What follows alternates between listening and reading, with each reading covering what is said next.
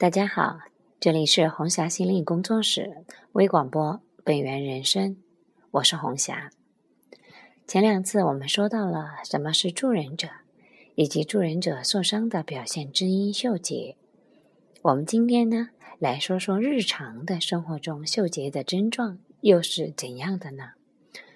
说到这个主题的时候，想起前几天来见我的一个朋友，他多年的心灵成长的学习。以及超高的天赋，令到他在有意无意间成为了一个业余的治疗师。自己本身呢是做金融信贷的，可每每看到那些需要帮助的人，自己总是控制不住去帮助他们处理情绪呀、婚姻家庭以及业力的问题。不经意间，他的办公室都变成了一个临时的免费治疗室。时不时传出阵阵嚎啕大哭。本应说帮人是件好事，好心会有好报。像他这样免费的给他人做治疗，应该会是一件好的事情呀。但事实上，我见到他的时候呢，他的整个状态非常的糟糕。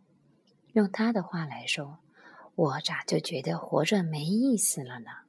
我可以帮助别人，为什么就无法帮助我自己呢？从他的问话中以及他的状态中，不言而喻，他已经耗竭。不要说作为一个助人者有耗竭，其实在我们的日常生活中也有耗竭的状况出现。相信你对我下面的这个感受并不陌生，就是当你结束和某人聊天之后。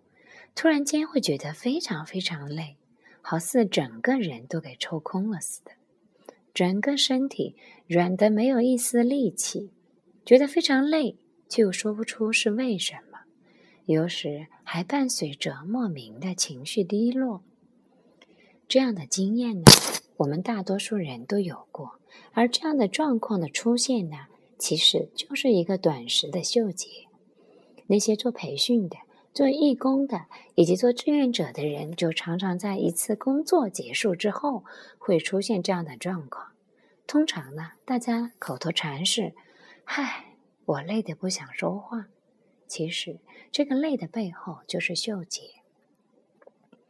写这篇录音文字的时候，刚好看到一篇文章，说如果如何帮助我身边得抑郁症的朋友。相信这篇文章呢，很多朋友也都看了。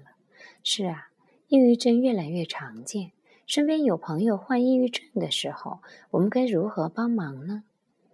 很多热心肠的朋友常常是又出时间又出钱，陪着聊天，陪着逛街，想把朋友从泥潭里面拉出来，但结果往往是出人意料的。不但朋友的抑郁症没有好，好似自己也染上了抑郁症。这并不是抑郁症会传染，而是我们在陪伴的过程中，秀姐耗干了自己。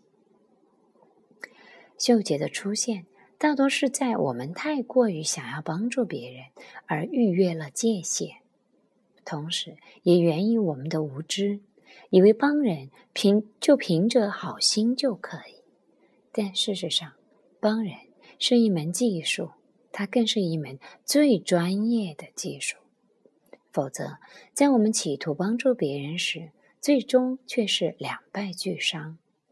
就如同如何帮助那些患有抑郁症的朋友一样，最好的帮助是协助朋友找到那些专业人士来进行治疗，而非我们简单的好心的陪伴。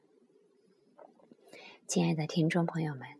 在日常生活中，你是否也出现过这样的嗅觉状态呢？如果你正在经验着这样的嗅觉状态，那么你就真的需要反省一下自己关于界限的问题。嗅觉尽管很严重，对我们的影响很大，但这个状态很容易被察觉，所以还不是最危险的。真正危险的是慈爱疲劳。